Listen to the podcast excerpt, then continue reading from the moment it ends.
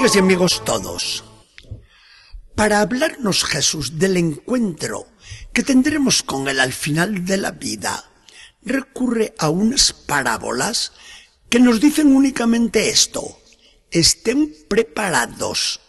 Lo vemos, por ejemplo, en el Evangelio de hoy, cuando nos cuenta lo de los empleados que dejó el dueño al marcharse en viaje de bodas. Se trata de un señor rico, una buena hacienda con mucho personal a su servicio. Un día les dice a sus empleados, me voy y no sé cuándo volveré. Espero encontrarlo todo bien a mi regreso. Y dirigiéndose a los demás confianza, les añade, a ustedes dos les encargo la marcha de todo. Les recomiendo sobre todo el personal. Cuiden de que sus compañeros trabajen y tengan todo en orden, pero sobre todo traten bien a los muchachos y a las muchachas y miren que no les falte nada. Como vemos, se trataba de un buen señor. Jesús contaba todo esto cuando a nadie le pasaba por la imaginación eso de teléfono, radio, televisión, fax, internet o celular. Ningún reportero iba a dar noticias sobre el paradero de los viajeros felices. Entonces quedaba todo en lo desconocido y todo se resolvía en la improvisación y la sorpresa. Por eso les recuerda antes de salir. Tengan preparado todo para cuando yo vuelva. Igual puede ser en pleno día como a mitad de la noche. Hasta podría presentarme como el ladrón a la hora menos pensada. El dueño emprendió el viaje, bien contento con su joven esposa en luna de miel. La vida seguía su ritmo y pronto vinieron las diferencias de conducta entre los empleados de la casa. Uno de los encargados, serio, magnífico, era la estampa de la responsabilidad. Todo era trabajo, orden, limpieza, previsión. Los criados que dependían de él se encontraban felices, con los quehaceres bien distribuidos y con la comida siempre servida a su tiempo. Llegaba la noche y por si acaso se presentaba el dueño, las lámparas estaban prendidas con el aceite de repuesto al lado y él mismo permanecía alerta, ceñida la cintura y con la mesa a punto, por si acaso. El otro encargado pensó de otra manera. Sí que tarda en llegar el dueño. Vayan a saber qué le habrá pasado. Mejor es disfrutar de la vida que no esperar tontamente. Y así era su conducta. Comía, se emborrachaba, golpeaba a los muchachos y a las muchachas que el amo le confiara. Era el descuido y la dureza personificados.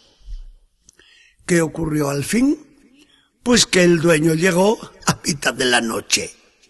Se percató de todo enseguida y empezó a ajustar las cuentas. Al empleado diligente lo hizo sentar a la mesa en sitio de honor, y el mismo señor se puso a servirlo con satisfacción grande. Y al otro empleado, Aragán, vividor y cruel con los compañeros, lo mandó azotar severamente y le metió en el calabozo que se merecía. Todo esto es la parábola de Jesús y se puede resumir en una sola palabra, vigilancia. La vigilancia era muy inculcada por el Señor, como vemos por varios pasajes del Evangelio. En la Iglesia hemos interpretado siempre muy bien esta exhortación de Jesús. La vida cristiana no es más que una espera del encuentro con el Señor. ¿A quién causa miedo a la muerte? Solo al que no cree, solo al descuidado en su conducta, mientras que al cristiano ferviente le hace exultar de gozo el pensamiento de ese encuentro con Jesucristo. Una Teresa del Niño Jesús, la santa moderna de más renombre, tan joven y doctora de la Iglesia, aludiendo a esta parábola, se expresaba deliciosamente. Yo le digo a Jesús que se acuerde de que él mismo se llamó ladrón y le pido que haga honor a su nombre, que venga a robarme pronto. Únicamente puede hablar así quien tiene siempre a punto la lámpara, quien siempre está vigilante en la oración, quien se encuentra con el Señor con toda la frecuencia posible en los sacramentos, quien es un reloj en el cumplimiento de sus deberes. Dejamos aparte el castigo de los rebeldes al Evangelio y que un día les aplicará el juez supremo. Y vemos que la fuerza principal de esta parábola está en esto. Nosotros ahora nos esforzamos en servir al Señor en su hacienda, en sus intereses, en el reino, en los hermanos de los que cuidamos con amor y esmero. En los hermanos les servimos al mismo Jesucristo. Pero cuando Él venga a buscarnos, cambiará los papeles.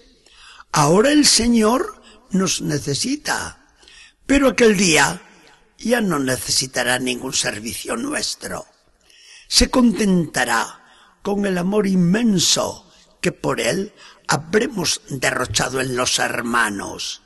Y entonces será él mismo quien nos servirá espléndidamente en el banquete de la gloria. Señor Jesucristo, tú eres el único dueño, el único Señor. Ninguno de nosotros tiene derechos sobre otro hermano. Todos somos deudores los unos de los otros solo para amarnos. Y en amarnos y en servirnos, te amamos y te servimos a ti, Señor. Todo hombre que me rodea es un acreedor mío y yo le debo mi amor como te lo debo a ti, Jesús. Por lo visto, vale la pena portarse bien en la vida con los demás y trabajar algo por ti, Señor Jesús. Que el Señor nos bendiga y acompañe.